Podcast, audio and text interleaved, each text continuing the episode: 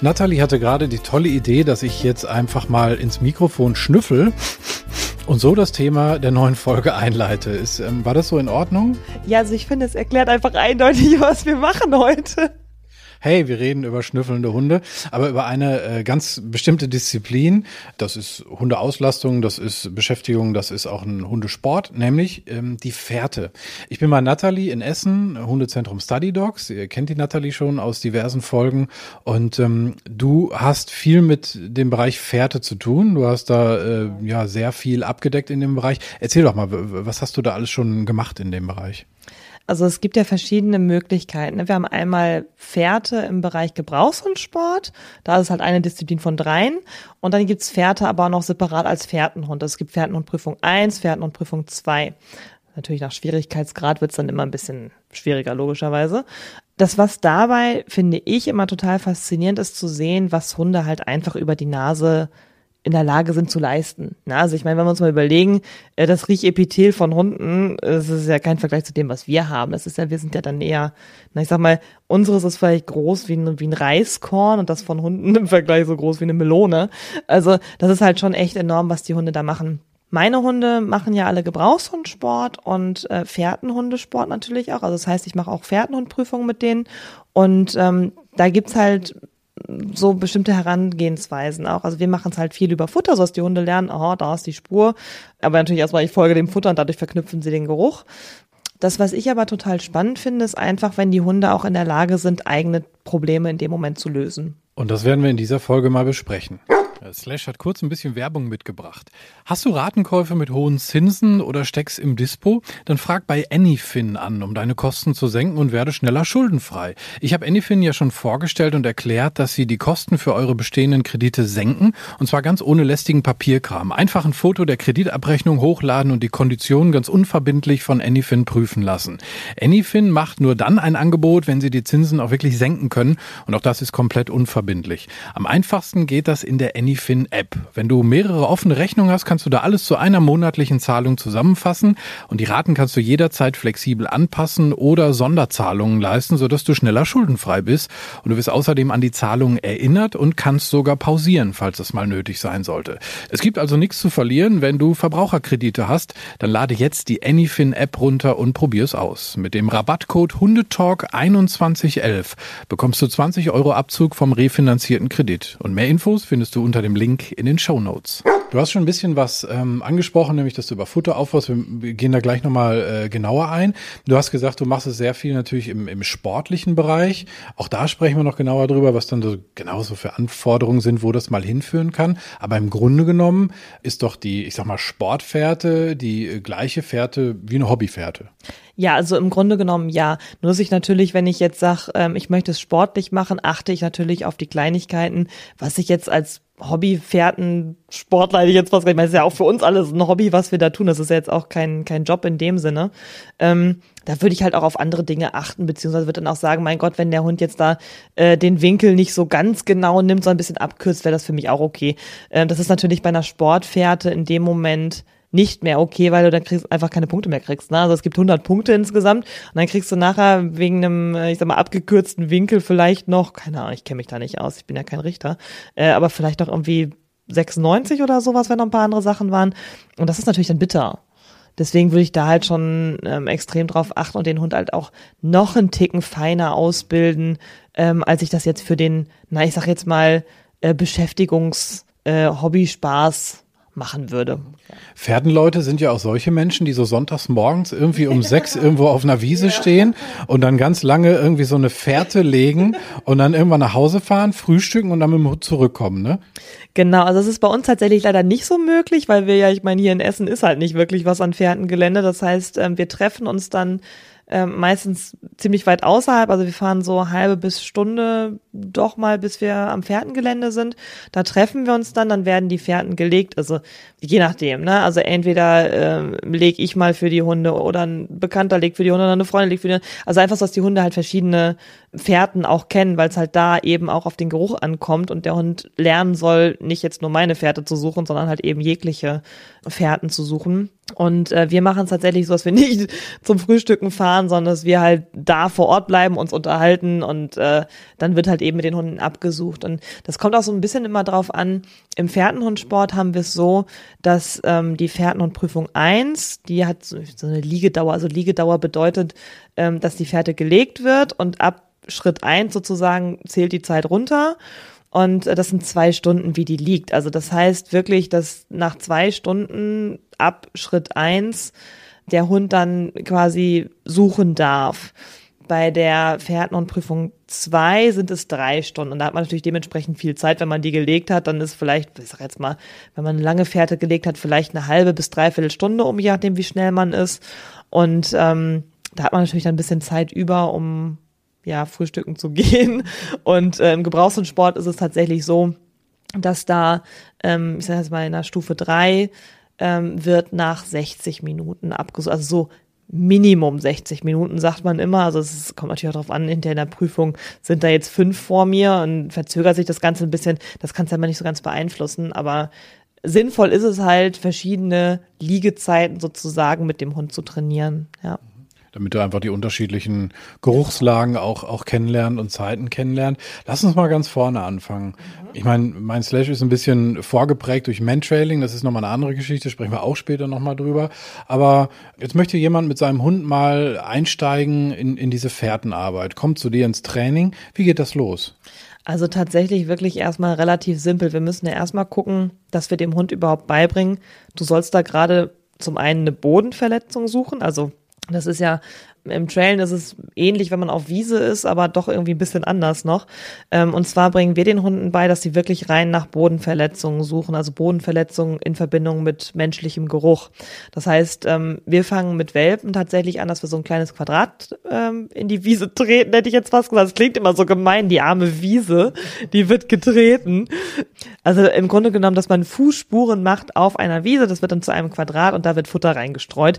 Und äh, der Welpe wird dann da mehr oder weniger an den Rand gesetzt. Also wir machen es wirklich so, wir tragen die dahin, weil die müssen da nicht irgendwie, also äh, klar, hinterher sollte der neben mir laufen, wenn ich mit dem mal irgendwann auf Prüfung bin, aber als Baby trage ich den dahin und sag, guck mal hier, da findest du Futter und der Welpe sagt, oh geil, es gibt Essen und der verbindet halt direkt diese Bodenverletzung natürlich mit meinem Geruch, aber eben auch damit, dass er merkt, ähm, dass er halt außerhalb von dem getretenen äh, Viereck oder Quadrat oder was auch immer halt nichts mehr an Futter findet. Das heißt, er lernt sofort, auch so eine Begrenzung kennen. Ne? Also dass er wirklich in diesem Feld bleibt, um da dementsprechend dann natürlich seine Belohnung zu finden. Also da, wo die Bodenverletzung ist, ist es geil. Genau, genau. Weil das ist halt das, was wir später wollen. Also es ist ja ähm, in der Fährte so, dass der Hund, also wir nennen das Spurtreue, das ist ja, ich weiß, den Begriff gibt es aus dem Menschwellen auch, aber das ist ja nicht so gewünscht, sondern halt eben, wir hatten da schon drüber gesprochen, Geruchstreue. Ähm, und bei uns ist es tatsächlich wirklich so, der Hund soll halt in der Spur bleiben. Also der soll halt wirklich in den Fußtritten bleiben und nicht äh, jetzt sich, auch wenn es für den Hund vielleicht Sinn machen würde, äh, einen Meter entfernt davon bewegen.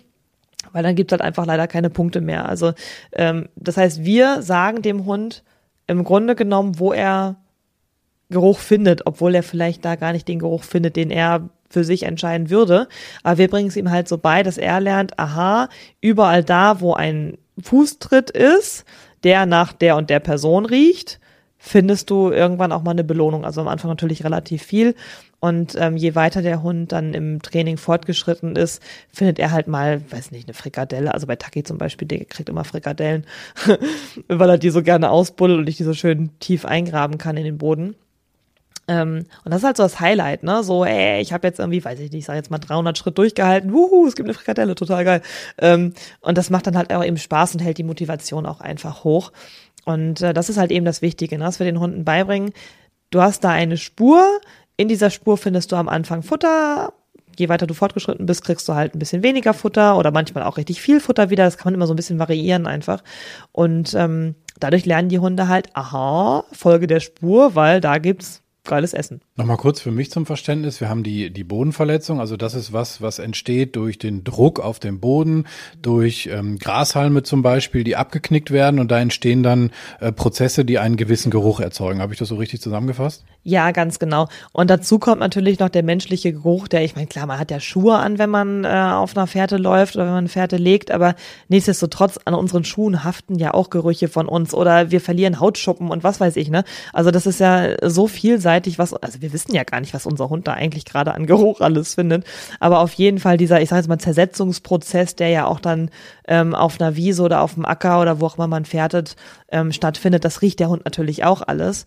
Und das muss er aber auch ähm, zum Beispiel im Pferdenhundebereich hinter differenzieren, weil wir da dann auch Verleitungen drin haben, wo halt eine andere Person mal durch die Fährte durchläuft und äh, unser Hund halt trotzdem unsere, also die Spur von dem jeweiligen, der halt die Fährte gelegt hat, weiterverfolgen soll und eben nicht äh, der anderen Fährte folgen sollen. Ne? Also das ist halt eben ganz wichtig, ja. Verstehe. Also das ist schon im Prinzip so ein Mini-Element aus dem Mantrailing auch. Also soll dieser einen äh, Fährte folgen, aber auf der anderen Seite, ja, generalisiert ihr das auch so ein bisschen so, indem ihr dann einfach die, ähm, die Personen, die die Fährte treten, das hast du eben erzählt, ähm, dann halt auch auswechselt. Ja, genau, genau. Das ist halt ganz wichtig, ne? Weil wenn ich jetzt immer nur für meine Hunde die Pferde lege, dann kennen sie irgendwann meinen Geruch in Verbindung mit Bodenverletzungen. Und dann könnte es aber schwierig werden, wenn jetzt mal auf einer Prüfung, also wir haben es im Grunde genommen nur in der Gebrauchshundstufe 1, ähm, dass wir die Pferde legen. Danach sind es immer Fremdpferden. Also das heißt, danach legt es immer irgendwer anders, wo wir auch oftmals gar nicht wissen, wer. Und dementsprechend macht es natürlich Sinn, dem Hund beizubringen, dass halt jegliche Bodenverletzung von jedem Menschen wichtig zu finden ist. Ne? Und da halt auch wirklich dann drauf zu bleiben, weil sonst passiert es mir natürlich hinter äh, an der Prüfung, dass der Hund sagt, nee, kann ich nicht, weil ich immer nur deine Pferde gesucht habe. Also das ist halt eben ganz wichtig, das dann auch zu generalisieren und zu sagen, hey, guck mal, du kannst das auch, wenn da jetzt, ich sag mal, im Vergleich 50 Kilo, nennen wir sie mal Eva, äh, rübergelaufen ist. Und du kannst es aber auch, wenn 120 Kilo Werner drüber gelaufen ist. Das ist ja auch ein Unterschied, weil natürlich Eva nicht so weit in den Boden einsinken würde und nicht so eine große Verletzung macht wie jetzt ein Werner. Und wenn Werner mit seinen 120 Kilo nach dem Starkregen eine Fährte legt, dann kannst du durch diesen Kanal einfach laufen. ja, zum Beispiel, genau. Super praktisch. Ich mach's nur mit Werner. Okay, lass uns einmal zurückgehen äh, zum Quadrat. Die Welpen, Geruch ist geil, äh, da wo die Bodenverletzung ist. Ähm, eine Pferde ist aber halt was Längeres. Wie geht's dann weiter? Schritt zwei. Genau, also Schritt zwei wäre in dem, also es gibt verschiedene Herangehensweisen. Ich kann halt jetzt nur erklären, wie ich es mache mit meinen Hunden und äh, was ich halt so für mich, ich will nicht sagen, etabliert hat. Ne? Das klingt ja immer so platt, weil jeder Richter will auch hinterher was anderes sehen und hat andere Schwerpunkte. Und also ich mache es tatsächlich immer so, wie ich finde, dass die Hunde schön suchen und dass die selbstständig sind und dass sie halt selbstständig auch Probleme lösen können. Weil es bringt mir nichts, wenn ich dahinter stehe und äh, also man ist zehn Meter hinter dem Hund hinterher, entweder an der Leine oder frei. Und wenn ich über zehn Meter dem Hund da irgendwie sagen müsste, hier jetzt bieg aber mal links ab, das würde ich schon gar nicht hinkriegen. Und deswegen möchte ich halt das hier selbstständig machen. Also viele machen es tatsächlich so, dass dann aus diesem Quadrat ein Dreieck wird, was dann nach vorne quasi spitz zuläuft, sodass dann von da aus irgendwann äh, dann mal losgegangen werden kann. Also das heißt, äh, eine Fährte legen bedeutet eigentlich im Grunde genommen nur, dass ich Fußtritte auf einen Acker oder eine Wiese setze. Also im Grunde genommen sieht es hinterher einfach aus wie eine Spur aus Fußspuren. Also im Grunde was ich jetzt mal so bildlich vorstellen mag, ist, dass wir halt dann von diesem, also ich mache es vom Quadrat aus, weil hinterher ist es halt auch ein Abgang, wo äh, die Füße parallel nebeneinander stehen. Und von da aus geht der Fährtenleger los. Also das heißt, der steht einen kurzen Moment, dass sich da der Geruch so ein bisschen sammelt. Und äh, dann geht er halt stinknormal los über die Fährte, so wie man halt eben geht. Also ganz normal gehen, nicht irgendwie so äh, richtig da rumschubbern unten? Ja, kann man machen, aber es ist halt die Frage, ob es für die Hunde immer leichter ist dann oder ob es schwieriger wird, weil, also ich finde halt, ähm, wir hatten das einmal, da hat der Pferdenleger es, glaube ich, besonders gut gemeint und hat dann wirklich auch so über die Wiese geschrubbt, sag ich jetzt mal, ne? also so richtig schrubbdi, schrubbdi und im Winkel halt auch und dann sehr den Winkel auch ausgetreten und dann flog ein Stück Wiese nach hinten und sowas und ich finde, sowas verwirrt die Hunde tatsächlich eher, ähm, weil die dann halt Geruch rechts, also ich sag mal, wenn der Winkel jetzt links rumgehen würde, dann hätten sie Geruch rechts von sich, der halt weggeflogen ist und wo natürlich auch eine Bodenverletzung stattgefunden hat, weil ich meine, das Gras ist dann ja auch verletzt. Und dann muss er aber trotzdem links rumgehen. Also das kann es für einen Hund auch schwieriger machen. Dementsprechend gucken wir natürlich, wie weit ist der Hund ähm, vom Stand her. Ne? Wenn ich jetzt einen, einen Anfängerhund habe sozusagen, dann gucke ich erstmal, dass die Fußtritte relativ dicht aneinander anschließen. Also ich wirklich so wie, äh, wie nennt man das, wie, wie hieß das früher, Käsekästchen oder was, mhm. wo man da äh, ein Fuß dann so Mäuseschrittchen mäßig äh, hinter den anderen legt. Ich kenne es aber auch unter Pisspot. Pisspot, ja, guck mal, das sagt man bei uns. Pisspot, Pisspot. Ja, wir sind ja im Ruhrpott, vielleicht kommt es daher. möglich, möglich. Also tatsächlich in Norddeutschland sagt man sowas nicht. Das ist eher so Mäuseschrittchen. Aber ähm, im Grunde genommen wirklich ein Fußtritt, dann der, direkt der nächste da dran anschließen, sodass der Hund im Grunde genommen ähm, so eine lange Reihe an Fußtritten hintereinander vorfindet, ne? so dass der Hund merkt, aha, offensichtlich geht's da geradeaus. Ähm, und wenn ich einen Winkel mache, gucke ich da halt am Anfang, dass ich den nicht direkt 90 Grad mache, weil da wird der Hund sagen, hör, wo soll ich jetzt abbiegen? Äh, sondern da gucke ich erstmal, dass er so ein bisschen runder ist, dass der Hund halt eine gute Chance hat, diesen Winkel auch einfach zu finden, also mehr wie so eine Art Bogen. Und der Bogen wird dann halt hinterher immer weiter zum Winkel, dass der Hund sagt, ach ja, kenne ich jetzt, kann ich ausarbeiten. Aber später ist es dann wirklich so, dass ich einfach in meinem normalen Gang äh, über so eine Wiese gehe. Ja, also im Grunde genommen ja. Ähm, das, was tatsächlich viele Fährtenleger machen, ist, dass sie kleinere Schritte machen als jetzt normal, weil ich sag jetzt mal so, ich, gut, ich bin eine kleine Person, aber ähm, wenn du jetzt meine Fährte legen würdest, das könnte halt immer schon zu so einem kleinen Fährtenabriss führen. Ne? Also je nachdem, wie, wie groß die eigene Schrittlänge ist, kann es halt sein, dass der Hund zwischendurch einfach plötzlich nichts mehr findet, weil der halt sagt, hier hört's gerade auf. Ähm, also da muss man immer so ein bisschen darauf achten, dass da nicht zu große Lücken dazwischen sind. Aber im Grunde genommen, wenn man, ich sag mal, relativ normal ähm, über so ein Feld, weil ob das jetzt ein Acker ist oder eine Wiese, ist ja Wurst, wenn man darüber geht, also für die Hunde ist es schon lösbar. Also gerade wenn die Hunde schon ein bisschen Erfahrung haben, ist es schon lösbar. Deswegen bauen wir es halt eben so kleinschrittig auf am Anfang. Ähm, jetzt geht es ja äh, in vielen Disziplinen leider auch immer um äh, schneller, höher, weiter, hätte ich fast gesagt. Im Pferden äh, meistens um, um länger und älter.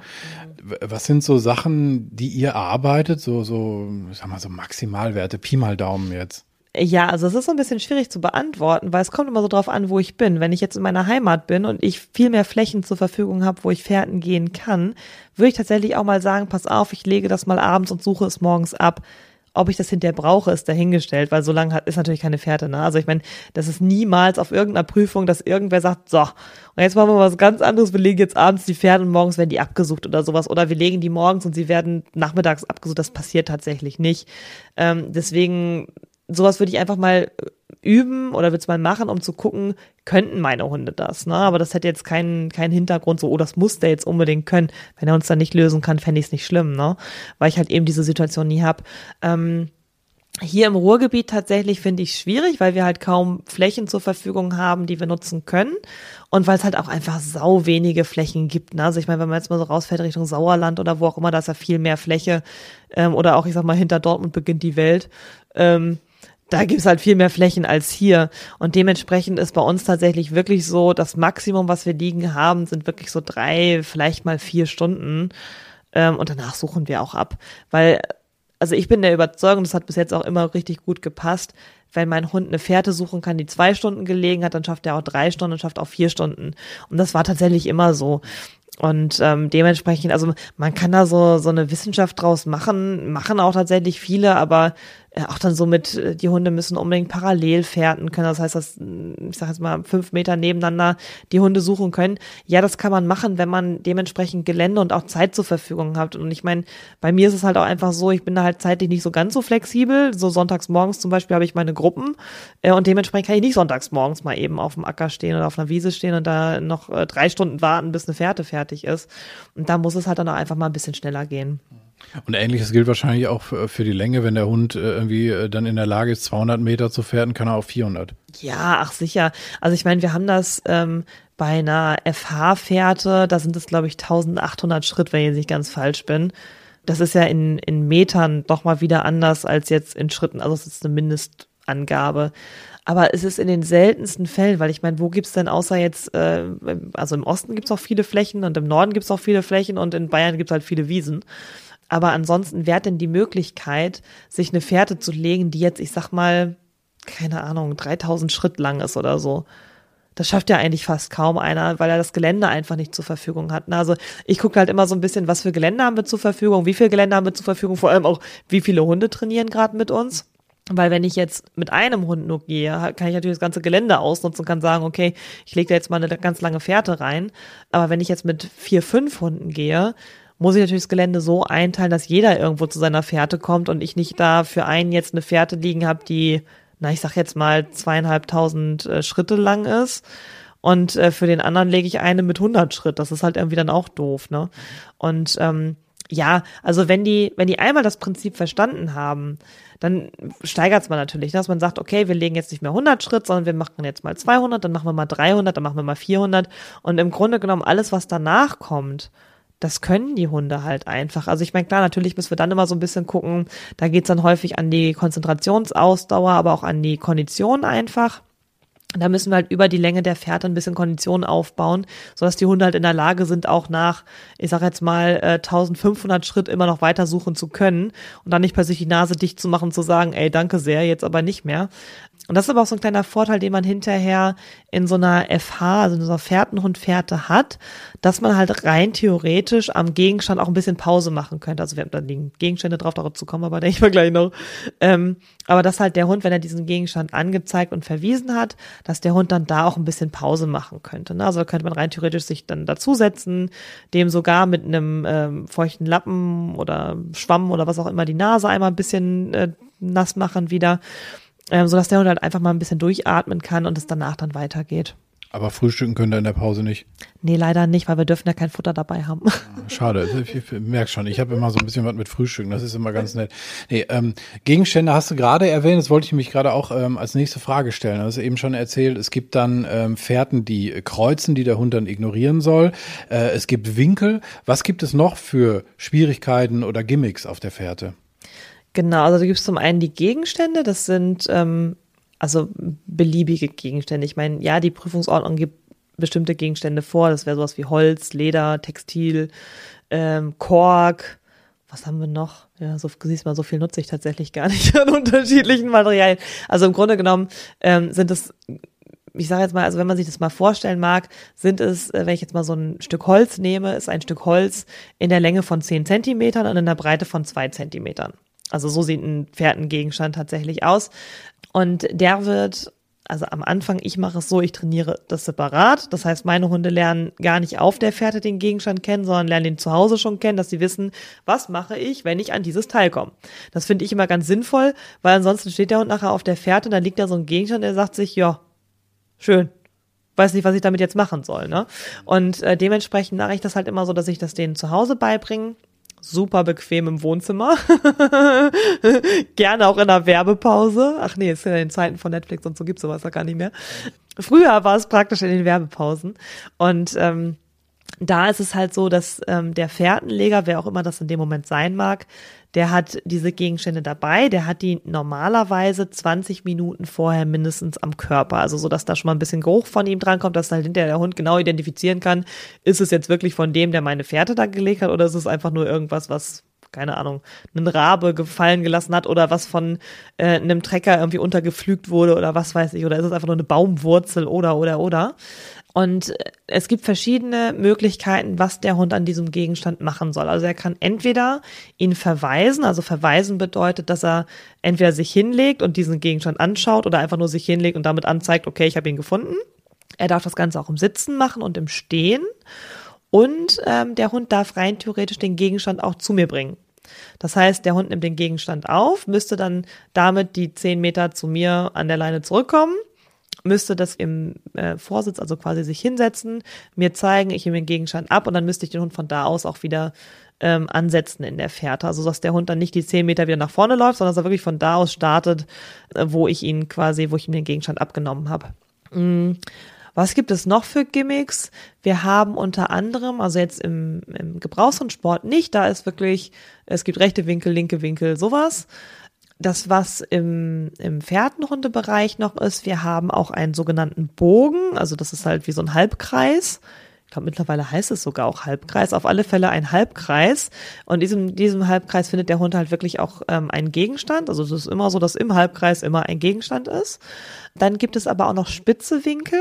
Das heißt, die normalen Winkel haben 90 Grad und die Spitzenwinkel halt eben dementsprechend weniger. Und die Schwierigkeit dabei ist halt einfach so in so einem äh, 90-Grad-Winkel, da sieht der Hund mich ja im Grunde genommen zwar einmal kurz aus seinem Augenwinkel und weiß, aha, die Alte steht da oder beziehungsweise läuft hinter mir her. Aber in dem Moment, wo er in den Spitzenwinkel läuft, läuft er in gewisser Weise ein Stück auf mich zu. Und das ist halt was, was für die Hunde auch nicht unbedingt einfach ist, weil die dann in dem Moment auf uns Menschen zulaufen und manchmal irritiert sie sich denken, hä, wieso steht die da jetzt? Weil wir müssen halt ähm, so lange warten, bis die Leine quasi wieder, äh, ich will nicht sagen, sich spannt, aber bis, bis wir, bis der Hund wirklich bewusst an uns vorbei ist, dann darf man halt hinterhergehen. Also dass halt die Leine nicht durchhängt, sondern eben dementsprechend wir immer diesen Abstand von zehn Metern dann zum Hund haben. Ja, dann gibt's halt, wie gesagt, die Verleitung ähm, wo halt eine andere Person kreuzt. Das ist immer zweimal, also die Fährte wird immer zweimal gekreuzt, aber immer von einer und derselben Person. Also das heißt, wir haben es nie, dass ähm, zwei verschiedene Personen durchlaufen, sondern wirklich immer eine Person äh, durchläuft. Aber wo sie durchläuft, das wissen wir halt meistens vorher gar nicht, sondern das entscheidet der Richter und dementsprechend läuft die Person dann da durch, genau. Aber jetzt so irgendwie verrückte Figuren, ich wäre ja so ein Spielkind, ich würde ja da, ich würde ja so mal so eine Acht laufen, um zu gucken, was passiert. Äh, das gibt's nicht, ne? Also selten tatsächlich. Also es gibt vorgegebene Formen, die gelegt werden sollten. Ähm, da habe ich aber auch schon so die apartesten Sachen dabei gehabt irgendwie, ne, wo dann teilweise gedacht so, okay, ich hätte gedacht, es geht rechts rum, dann ging es aber links rum. Aber so wirklich was, was ganz Extremes gibt's nicht, weil es halt immer für den Hund noch lösbar sein soll. Weil wenn ich jetzt eine Acht legen würde, wird der Hund irgendwann sagen, okay, ich komme einfach immer wieder da raus, wo ich angefangen habe. Und dann wird er halt nicht in die andere Richtung gehen. Ne? Also ich fände lustig. ja, also ich glaube, wenn man das mit seinem eigenen Hund nicht macht, ist es auch eine Spur weit witzig. In dem Moment, wo du hinten dran bist, denkst du dir auch so, hä, wieso geht's immer im Kreis? Ja. Das, was wir tatsächlich auf Prüfungen häufiger haben, ist eine sogenannte Schnecke. Also das heißt, wir starten quasi außen und äh, dann geht's immer weiter rein. Also das heißt, äh, quasi, das heißt, wenn es jetzt links rum gehen würde, also wir einen linken Winkel als erstes haben, dann geht's halt immer weiter links rum, äh, bis man halt irgendwie mal am Ende angekommen ist. Ne? Also das heißt, du läufst dann im Grunde genommen immer weiter rein. Und das ist für den Hund halt, also es ist immer ein Mindestabstand von zehn Metern zum, zum nächsten Schenkel. Also das ist das, was ähm, Schenkel ist quasi das, was der Pferdenleger vorher gelegt hat. Da muss eigentlich immer ein Mindestabstand von zehn Metern sein. Manchmal kann man das nicht so ganz einhalten, dann wird es ein bisschen schwierig. Aber es könnte da halt auch je nach Windrichtung passieren, dass der Hund Geruch kriegt von dem anderen Schenkel und dann sagt, ey, Moment mal, ich muss ja weiter rüber und dann halt dementsprechend nicht weitersuchen. Also es kann alles passieren, ja. Das ist dann äh, schon auch äh, spannend. Ich hatte kurz bei, bei, bei der, wir haben eine Schnecke, da habe ich gedacht, er ist auch eine besonders gut aussehende Richterin oder so, aber, aber jetzt, ja, die, die Form der Schnecke, jetzt habe ich es dann auch verstanden, ja, auf jeden Fall. Jetzt sind wir da mit unserer Leine die Fährte abgelaufen. Wie endet eine Fährte? Eine Fährte endet immer an einem Gegenstand. Also das heißt, wir haben ähm, in der äh, im Gebrauchshundesport haben wir drei Gegenstände. Das heißt, am dritten Gegenstand ist immer Schluss. So und äh, deswegen macht es tatsächlich Sinn im Training nicht immer nur drei Gegenstände zu haben, weil sonst sagt der Hund irgendwann mal nach dem dritten Gegenstand so, ja, aber jetzt alle, ähm, sondern dass er danach halt trotzdem auch rein theoretisch noch weitersuchen könnte, gerade wenn ich jetzt Fährtenhundesport mache, weil da haben wir tatsächlich sieben Gegenstände in der Fährtenhundprüfung zwei. Ähm, und das ist halt schon, schon anspruchsvoll. Aber es ist immer schön, nach dem siebten Gegenstand sozusagen weiß der Mensch immer, okay, jetzt sind wir auch fertig. Ähm, da muss man tatsächlich auch mal ein bisschen mitzählen. Also mir ist es so gegangen, ich habe vor zwei Jahren die ähm, Fährten- und Prüfung 1 gemacht. Da hatten wir vier Gegenstände. Und äh, ich habe halt irgendwie so durch die Gebrauchs- und Prüfung vorher mal gedacht, oh, sind da drei Gegenstände, habe dann irgendwann gedacht so, hä, es geht offensichtlich noch weiter. Okay, weil Taki suchte halt und sucht und ich so, naja gut, wenn er noch nicht fertig ist, ist er halt noch nicht fertig, ne? Dann hatten wir den dritten Gegenstand und er suchte weiter und ich habe dann gedacht, okay, wenn, wenn er so überzeugt, dass das hier nicht Ende sein kann, dann ist hier auch noch nicht Ende. Dann habe ich so kurz zum Richter rüber geguckt und gedacht so, bin ich überhaupt noch richtig? Oder ne, du sagst nichts, sondern ist es wohl noch richtig, wirklich.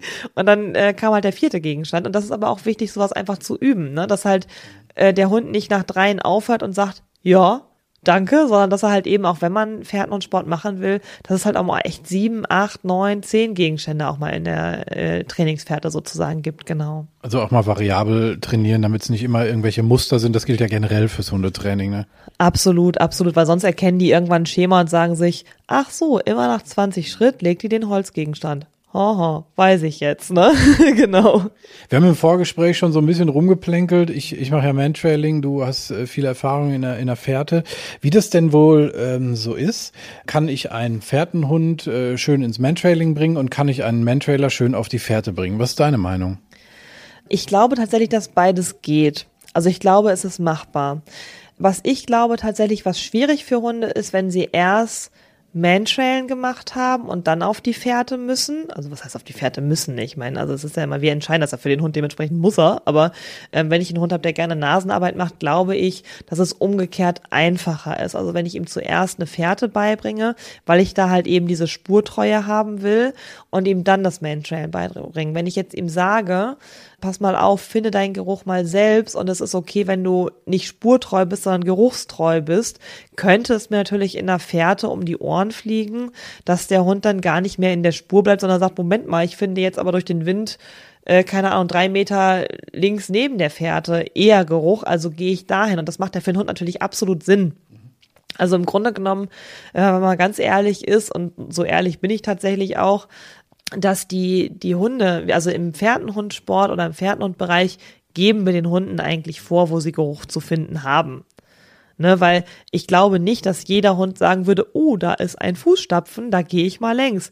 Sondern wenn der Wind, weiß ich nicht, mit, keine Ahnung, acht Knoten von rechts kommt, dann würde er vielleicht nicht unbedingt da auf der Spur bleiben, sondern würde sagen, ach nee, wenn ich jetzt mein Abendessen finden sollte, gehe ich mal weiter nach links. Das ist vollkommen normal und das ist halt eben das Wichtige, dass wir im Grunde genommen im, im Pferdenhundbereich dem Hund sagen, guck mal, da ist die Spur, da ist der Geruch, den du suchen sollst und da findest du den. Das verknüpft natürlich mit Futter, klar. Das heißt, der Hund sagt sich irgendwann, ja, dann ist das halt so. Aber ich glaube trotzdem, dass es schwer ist, wenn der Hund erst gelernt hat, sich selbstständig den Geruch zu suchen und selbstständig zu sagen, aha, da finde ich mehr Geruch, dann gehe ich auf die Seite. Ihn dann auf die Fährte zu bringen, ist, glaube ich, nicht so ganz leicht. Ja. Bin ich komplett bei dir, würde ich äh, genau so beschreiben. Ähm, und also ich, ich hatte das äh, schon, das ist, ein, das ist ein Fährtenhund, also ein Hund, der in Fährte aufgebaut wurde, ähm, halt dann schnell ins Trailen kam. Da spielen aber noch relativ viele Faktoren äh, eine Rolle, was glaube ich jetzt ein bisschen zu weit führen würde. Also sprich Untergrund, also wenn ich die ganze Zeit auf Grün trainiere, hat der Hund im Trailen später eventuell oder sehr wahrscheinlich ein Problem auf Asphalt. Bei manchen ist es nicht so, bei manchen habe ich auch schon erlebt, erlebt, das ist wie, wie eine Wand, ja. Also die trailen über eine, eine grüne Wiese, nehmen die Bodenverletzung für sich sehr stark mit und sehr stark wahr, kommen auf Asphalt, keine Bodenverletzung mehr oder zumindest natürlich nicht in dem Maße wie da. Ähm, und auf einmal ist es wie ein Geruchsabriss. Ja. Ja, ganz genau. Also es war früher tatsächlich in der Fährtenhundarbeit auch so, dass es sogenannte Wege gab, also dass man so über einen Weg quasi rüber musste was das jetzt für ein Weg war, war eigentlich Wurst, aber es konnte halt auch mal Asphalt sein. Und da hatten tatsächlich wirklich einige Hunde auch Probleme, weil man das halt nicht so häufig üben konnte, weil wer hat schon zwei Felder zur Verfügung, wo ein Betonweg in der Mitte ist. Und das war tatsächlich für viele Hunde wie so ein Abriss. Und da war es halt immer von Vorteil, wenn es so ein bisschen, ich sag mal, äh, weicher, matschiger Acker war, weil dann immer noch so ein kleines bisschen Acker natürlich am Schuh klebt und dementsprechend dann der, der Acker sozusagen auf dem Beton war, sodass halt für den Hund noch so ein kleiner Hinweis war, hey, guck mal, da geht's lang. Aber im Grunde genommen ähm, ist es da halt einfach häufig so gewesen. Also ich habe das nie gemacht, weil es mittlerweile kaum noch Überwege gibt dass viele ihren Hunden wirklich einfach nur beigebracht haben, pass mal auf, wenn du an so eine Schwierigkeit kommst, geh einfach gerade rüber. Und dann findest du auf der gegenüberliegenden Seite halt äh, wieder die Spur. Also dass die Hunde gar nicht ähm, jetzt über den Asphalt wirklich haben suchen müssen, sondern einfach nur gelernt haben, geh da rüber und auf der anderen Seite geht's dann weiter. Also da hat man die Nummer mit dem Schema dann für sich genutzt im Prinzip. Der Hund hat ein Schema entdeckt, okay, hier ist grün, da vorne ist grau, da hinten geht's direkt weiter. Genau, genau, ja. Der große Vorteil bei Fährte ist ja, du kannst es alleine machen. Ne? Beim Trailen brauchst du eigentlich immer jemanden, der sich versteckt und im Idealfall auch noch ein Backup, je nachdem, wo man äh, trailt, gerade irgendwie, wo, wo Straßenverkehr ist oder so. Ähm, trail ich sehr ungern alleine, also ohne jemanden, der so ein bisschen absichern kann und mal Bescheid sagen kann. Fährte, wie gesagt, im, im Acker, wenn man irgendwie äh, einen Acker hat, eine Wiese hat, muss man natürlich vielleicht vorher mal einen Landwirt fragen, sonst, sonst kann es unangenehm werden. Aber man macht es alleine. Wenn jetzt jemand irgendwie sagt, boah, ich will das mal ausprobieren mit meinem Hund, ähm, und, und fange an mit diesem, mit diesem Viereck, ähm, wo wir drüber gesprochen haben. Machen, bauen es dann so langsam ein bisschen auf. Was sind, was sind Fehler, die man machen kann? Also ich rede jetzt einfach wirklich nur über so eine Hobbygeschichte. Ja, ich will äh, keine Punkte damit sammeln, sondern hobbymäßig meinen Hund irgendwie sonntags morgens ein bisschen auslasten. Das ist halt eben so der, der Unterschied, sage ich jetzt mal, zwischen denen, die halt wirklich das als Sport intensiv auf Prüfungen auch machen wollen und halt denen, die sagen, nein, ich möchte meinen Hund einfach beschäftigen mit äh, Nasenarbeit. Weil wenn ich es als Sport mache, brauche ich natürlich auch ein, zwei Personen auf jeden Fall, weil irgendeiner muss mir eine Verleitung legen, irgendeiner muss die Werte legen mal für meinen Hund, dass er das halt kennt, ne? Im Grunde genommen finde ich es einfach wichtig, dass wir bei der Nasenarbeit berücksichtigen, dass halt die Körpertemperatur eines Hundes unwahrscheinlich schnell ansteigt. Das heißt, es kann passieren, dass die Körpertemperatur, und da sollte man nach Möglichkeit einfach mal die Normaltemperatur seines Hundes wissen, das sollte man aber generell, einfach die mal messt die mal, wenn jetzt euer Hund einfach gerade nichts zu tun hat. Ne? Euer Hund liegt da irgendwo ganz entspannt und ihr sagt, okay, ich messe mal einmal die Temperatur, um zu gucken, was für eine Normaltemperatur hast du eigentlich, weil sonst wissen wir hinterher gar keinen Referenzwert, wenn sich die Körpertemperatur erhöht. Weil bei intensiven Schnüffeln und intensiver Nasenarbeit passiert es wirklich, dass die Temperatur sich bis um zwei Grad erhöhen kann.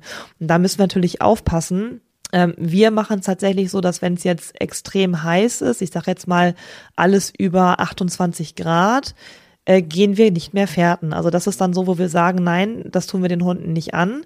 Ähm, alles, was drunter ist, ich sage jetzt mal so im Sommer, kann es ja schon mal sein, dass man so, weiß ich nicht, 25 Grad hat oder sowas. Da gehen wir tatsächlich wirklich früh morgens oder spät abends. Und ganz, ganz, ganz selten, also in den allerseltensten Fällen wirklich mal unter der heißen Sonne. Ne? Also und dann auch wirklich nur mini kurze Fährten, sodass die Hunde einfach mal wissen, aha, das kann ich auch, ähm, wenn jetzt das Furz trocken ist und es ist super heiß, aber dann halt eben dementsprechend gekürzt. Weil das, was man nicht unterschätzen darf, ist, dass die Hunde danach erstens platt sind, also die sind danach völlig fertig, weil es halt so anstrengend ist. Ähm, und zum Zweiten, wenn ich mir jetzt überlege, wenn jetzt im äh, Sommer ich mit meinem Hund jetzt, sagen wir mal so, ich will das jetzt intensiv machen und habe dann hinterher eine Fährtenausarbeitungszeit von locker 20, 25 Minuten, vielleicht mal 30 Minuten, das kann schon mal passieren bei einer langen Fährte und dann steigt seine Körpertemperatur um mindestens zwei Grad an, dann könnte es mir passieren, dass mein Hund halt wirklich dann auch mal äh, zum Kollaps kommt und der Hund einfach nicht mehr kann und ich dann wirklich aufpassen muss, dass ich meinen Hund nicht verliere. Ähm, das heißt, das ist halt eben ganz, ganz wichtig darauf zu achten, kurze Einheiten zu machen. Also ich würde lieber sagen, äh, einen Timer auf eine halbe Minute oder eine Minute und gar nicht länger machen am Anfang mit dem Hund, weil sonst verlieren die auch schnell die Lust daran. Und äh, eben auch einfach darauf zu achten, was für Witterungsbedingungen habe ich, ne? Habe ich da jetzt irgendwie einen Orkan, würde ich jetzt zum Beispiel auch nicht fährten, weil das halt, also, das ist wo ich mir so denke, ich würde eigentlich auch jetzt nicht rausgehen bei dem Wetter. Wieso muss mein Hund dann eine Fährte suchen? Das ist halt einfach super anstrengend. Es gibt super viele Geruchsverwirbelungen und so weiter. Und da ist halt die Frage, was bringe ich ihm hinterher bei? Bringe ich ihm überhaupt in dem Moment irgendwas bei oder nur, okay, Wind von der Seite, was mache ich denn jetzt, ne?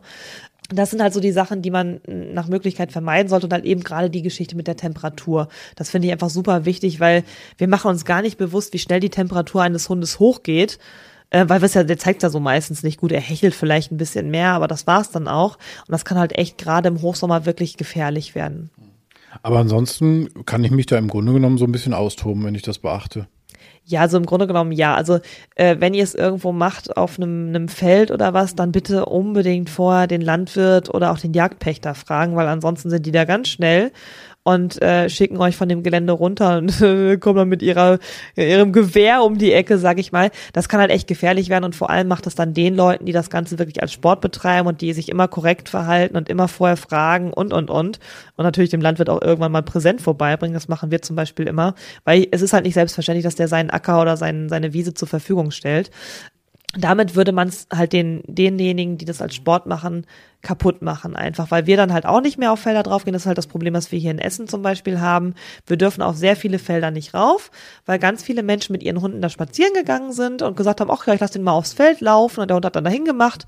Ja, dann war halt natürlich die Ernte in dem Moment äh, für den Landwirt hin, weil, äh, weißt du ja selbst, wenn ein Hund irgendwo in äh, Gras macht, was jetzt eigentlich als Futtergras gedacht ist oder als äh, Futterwiese gedacht ist, ja, das kannst du dann nicht mehr verwenden, weil du dann einfach die Tiere, denen kannst du es nicht mehr geben, wenn da halt Kot drauf ist. Und äh, das ist dann halt auf uns alle irgendwie, auf alle Hundehalter zurückgefallen und die Landwirte haben dann gesagt, danke sehr, ich will gar keinen mehr. Und dementsprechend durften wir dann auch nicht mehr rauf. Und ähm, ansonsten kann man sich aber eigentlich tatsächlich beim Pferden relativ gut auslasten. Also ich würde jetzt tatsächlich nicht gucken, dass ich mir da so ein Quadrat trete für den Hund und dann äh, da riesige Fleischwurstbrocken reinschmeiße, weil dann sieht der Hund das Futter eher, als dass er danach sucht, sondern da würde ich tatsächlich, also wir nehmen Darf ich, darf ich Werbung machen für ein Futter jetzt in dem Moment, was wir als Pferdenfutter nehmen, oder ist das wenn das Futter mich dann so ein bisschen sponsert, klar, gerne. das weiß ich tatsächlich nicht. Ähm, aber wir nutzen tatsächlich ein semi-feuchtes Futter, ähm, was die Hunde halt wirklich auf der Pferde dann kriegen, was halt sich auch nicht so abhebt vom Boden. Ne? Also wenn ich jetzt irgendwas nehme, was der Hund natürlich schon aus drei Kilometern sieht, dann brauche ich gar nicht äh, von dem erwarten, dass er seine Nase anschmeißt, dann wird er sagen, ich sehe es von hier, was soll ich jetzt noch suchen? Also dementsprechend schaut da bitte nach Futter, was sich nach Möglichkeit, also ich sag mal, wenn wir jetzt auf dem Acker sind, zum Beispiel auf einer Wiese, eignet sich halt immer Futter, was dunkel ist, ne? Also irgendwie so, ein, so eine bräunliche Richtung, damit der Hund halt nicht eben sofort sieht. Und ähm, wir machen es tatsächlich mit Welpen auch so, dass wir wirklich sehr, sehr kleines Futter verwenden. Also das heißt, da gibt's ja ähm, so, so das stinknormale Welpenfutter, was halt relativ klein ist, damit der Hund nicht da zehn Stunden an einem so einem Brocken kaut, sondern das halt relativ schnell dann auch essen kann. Ich meine, er soll sich schon aufhalten da in dem, in dem Quadrat, aber halt eben nicht da drei Stunden beschäftigt sein, um zwei Kekse zu essen. Ich habe aber irgendwie jetzt gerade auch schon, weiß ich nicht, so ein, so ein Werbespot im Ohr, irgendwie semi-feuchtes Fährtenfutter. So. ja, hervorragend. Also ich, ich nehme das gesponsert auch gerne, ist doch klar. Ja, dann, dann sag ruhig die Marke mal. Das ist äh, von Platinum. Von Platinum. Semifeuchtes Fährtenfutter von Platinum. Hiermit haben wir jetzt irgendwie einen Vertrag mit Platinum, die zahlen uns jetzt einfach irgendwas oder schicken uns ganz viel Futter, semifeuchtes Fährtenfutter. Nehmen wir gerne. Also wir nutzen tatsächlich, wenn ich das mal sagen darf, wir nutzen tatsächlich das Lamm von Platinum. Ähm, es hat einfach den Grund, weil es äh, wirklich sehr, sehr dunkel ist. Die Hunde sehen es nicht sofort und äh, trotzdem haben wir aber Geruch auch von dem Futter, so dass unser Hund halt am Anfang nicht verwirrt ist, sondern wirklich diesen Geruch vom Futter plus Futter ist lecker mit dem Geruch von uns und der Bodenverletzung einfach verknüpfen kann. Genau. Wäre das Ende bei, ich sag mal so, meiner Hobbyfährte dann so, so ein Haufen semi-feuchtes Fährtenfutter von Platinum? ja, genau. Also das, was wir tatsächlich gerne auch im Training machen, ist, dass wir, ich sag jetzt mal, ähm, beim Taki, wenn er gut im Training ist, was er leider im Moment nicht ist, aber ähm, wenn er gut im Training ist, dann legen wir so zwischen sieben und neun Gegenständen, manchmal auch zehn. Und ähm, dann ist es tatsächlich so, dass wir ihn auch mal, dass wir nicht am letzten Gegenstand immer Schluss machen, sondern will ich immer sagen, er darf doch mal ein Stück weiter suchen. Und dann gibt es halt, also am Gegenstand gibt es ja sowieso auch immer eine Belohnung, ist ja ganz klar. Ich meine, er hat das Ding gefunden und mir gezeigt, also sehr hervorragend. Ähm, aber danach gibt es auch nochmal, ich sag mal so, keine Ahnung, was sind das in Metern, vielleicht so 10, 20 Meter, die wir dann weitergehen in irgendeine Richtung, also in die natürlich logischerweise die Sinn macht vom Gegenstand aus gesehen. Ähm, und dann gibt's da tatsächlich auch mal einen relativ großen Haufen Futter, würde ich mal sagen. Also wir machen es tatsächlich so, das nennen, nennen, wir Depot. Das sind dann halt wirklich so 20, 30 äh, Futterbrocken. Ähm, also wir haben keine gute Erfahrung damit gemacht, dann einen Jackpot-Futter zu legen. Also viele machen halt, dass dann am Ende irgendwie ein Katzenfutter gibt oder so. Ähm, das muss man aber auch immer so ein bisschen auf den Hund anpassen. Ne? Also beim Kentucky hat es dann dazu geführt, dass er gesagt hat, ich möchte ganz schnell ans Ende, weil da gibt's das richtig geile Katzenfutter. Und ähm, das wollen wir halt eben nicht. Die sollen ja trotzdem gleich in der gleichen Intensität und gleiche Geschwindigkeit auf der Fährte bleiben. Und da geht's bei mir dann tatsächlich mal am Gegenstand, sowas wie Katzenfutter, dass er dann mal einen Löffel Katzenfutter da kriegt, also dass er merkt, wow, Gegenstände sind mega. Ähm, und dann gibt's halt eben am Ende so einer Fährte auch mal ein richtig schickes Depot mit 20, 30 Futterbrocken. Das ist dann schon der Hit, ja. Cool. Ich glaube, dann haben wir die Nummer ziemlich rund bekommen. Ich freue mich auf deine äh, nächsten zehn Paletten semifeuchtes Pferdfutter vom Platinum, die sie hier vor die Haustür stellen werden.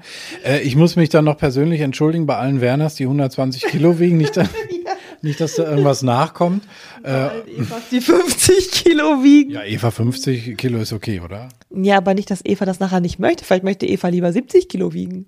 Ach so, das geht in die Richtung auch. Ja, mein Gott, das ist aber auch schwierig heutzutage. Man darf ja Oder nichts mehr sagen. Ja, ehrlich. Okay, jetzt, also bevor wir uns jetzt wirklich hier. Nathalie, Dankeschön äh, für diese ähm, sehr spannende, interessante und wie immer auch sehr unterhaltsame Folge. Ich danke dir. Sehr, sehr gerne. Ich fand's auch schön. Wenn es Nacht wird, kommen zwei tiefe Stimmen in deinen Podcast-Player, um dich mit ihren Geschichten ins Bett zu bringen. Rote Bar ist dein Einschlaf-Podcast zum Einkuscheln und Wegschlummern. Ich hatte mal eine Freundin, wenn wir zusammen im Urlaub waren, dann ging sie im Pool und dann guckte sie mich an. Oh, ich hab schon gemacht. Ah. Dann ins Meer. Oh, ich hab schon gemacht. Und die machte immer direkt überall ins Wasser rein. Was war sie für eine Rasse? Ein Collie oder? Eine Blondine. Hör ihn zweimal, dreimal, zehnmal und schlaf immer wieder dabei ein. Tim und Matze brummen dich zur Late Night in den Schlaf. Was hältst du so von dickeren Bettdecken? Ich bin sowieso ein kleines Heizkraftwerk im Bett. Ist wirklich so. Ich entwickle wahnsinnige Hitze nachts. Ich schwitze Ja. auch oftmals sehr viel. Na, wenn jemand an mir klebt, das Ach, kann wenn man so nicht zu leiden. zweit, kannst du nicht haben. Ja, zu zweit schon, aber bitte, bitte ein bisschen Abstand halten. Also so einschlafen ist okay, aber dann bitte irgendwann lösen und in seinen Bereich rüberrollen. Ich schlafe besser, wenn ich zu zweit schlafe. Ich glaube, es ist Gewohnheit. Das kann sein. Ich glaube, wenn man sich ein halbes Jahr hinter seinen Chef legen würde, dann würde man den von heute auf morgen vermissen. Das ist so ein bisschen wie das Stockholm-Syndrom. Kennst du das? Wenn der Entführer von einem lässt, dann vermisst man den. Schöne Träume mit Rote Bar Podcast. Dem entspanntesten Podcast in Deutschland.